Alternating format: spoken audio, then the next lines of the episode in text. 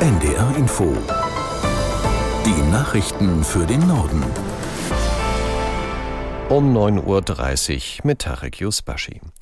Die Ampelkoalition trifft sich heute auf Schloss Meseberg zur Kabinettsklausur. Sie will sich dort zwei Tage lang auf die zweite Halbzeit der Wahlperiode vorbereiten.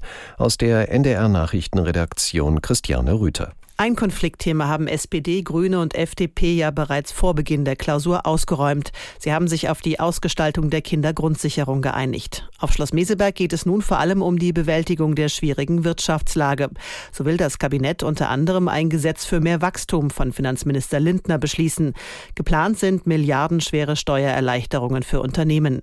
Diskutiert wird möglicherweise auch über die Einführung eines staatlich subventionierten Industriestrompreises.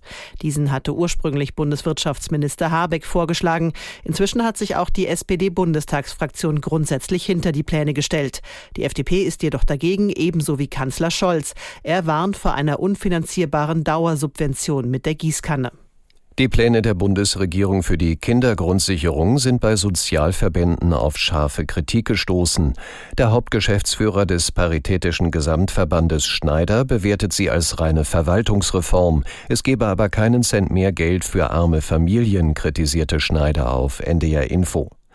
Als geradezu unverschämt habe er die Äußerungen von Finanzminister Lindner empfunden. Er hat suggeriert, wenn man die Leistung erhöht, äh, würden die spontan die Arbeit niederlegen, diese armen Menschen, als seien sie erstmal von Natur aus faul. Und deswegen dürfte man ihnen nicht zu viel geben. Das ist natürlich völliger Quatsch. Von denen, die jetzt in Hartz IV sind, sind eine Million Menschen erwerbstätig. Darunter ganz viele Alleinerziehende, die aber nicht Vollzeit arbeiten können, weil sie halt zwei Kinder zu oder drei Kinder zu Hause haben.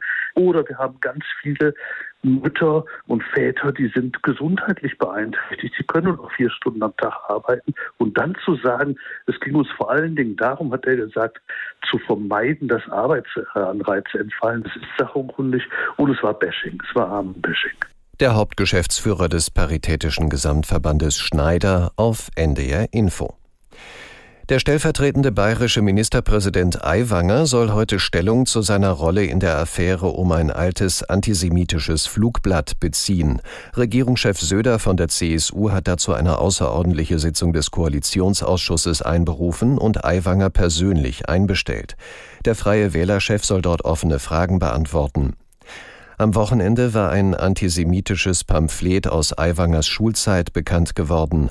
Vorwürfe, er selbst sei der Autor gewesen, hatte der 52-Jährige zurückgewiesen. Kurz darauf hatte Aiwangers Bruder gesagt, er habe das Flugblatt verfasst. Von allen Seiten wächst der politische Druck, die Affäre schnell und umfassend aufzuklären und Konsequenzen zu ziehen. Sollte Ministerpräsident Söder Aiwanger entlassen, droht die Koalition aus CSU und Freien Wählern zu zerbrechen. Bundesverkehrsminister Wissing hat eine höhere Beteiligung des Bundes an den Kosten für das Deutschlandticket abgelehnt. Gleichzeitig forderte er die Länder auf, unnötige Kosten einzusparen. Dem Redaktionsnetzwerk Deutschland sagte Wissing, man habe alleine zwei Milliarden Euro Vertriebskosten für ÖPNV-Tickets. Das müsse sich ändern. Das Deutschlandticket gibt es seit Mai. Für 49 Euro im Monat kann man damit bundesweit im Nah- und Regionalverkehr fahren. Bund und Länder finanzieren das Ticket mit je 1,5 Milliarden Euro pro Jahr. Etwaige Mehrkosten übernimmt in diesem Jahr der Bund. Für die kommenden Jahre gibt es keine entsprechende Zusage.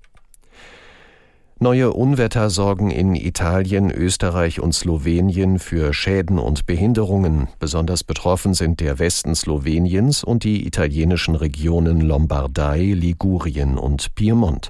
Aus der NDR Nachrichtenredaktion Jan Busche. Es gab Überschwemmungen, Erdrutsche und Stromausfälle. In einigen Regionen Sloweniens standen Häuser und Keller unter Wasser.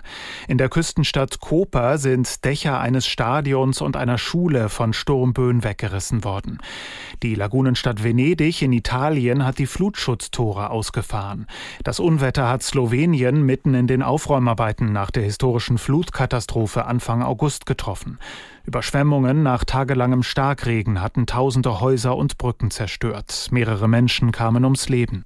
China treibt den Ausbau von Kohlekraftwerken massiv voran. Eine neue Studie von finnischen und amerikanischen Thinktanks zeigt, das Land hat in der ersten Hälfte dieses Jahres im Schnitt zwei Kohlekraftwerksblöcke pro Woche genehmigt.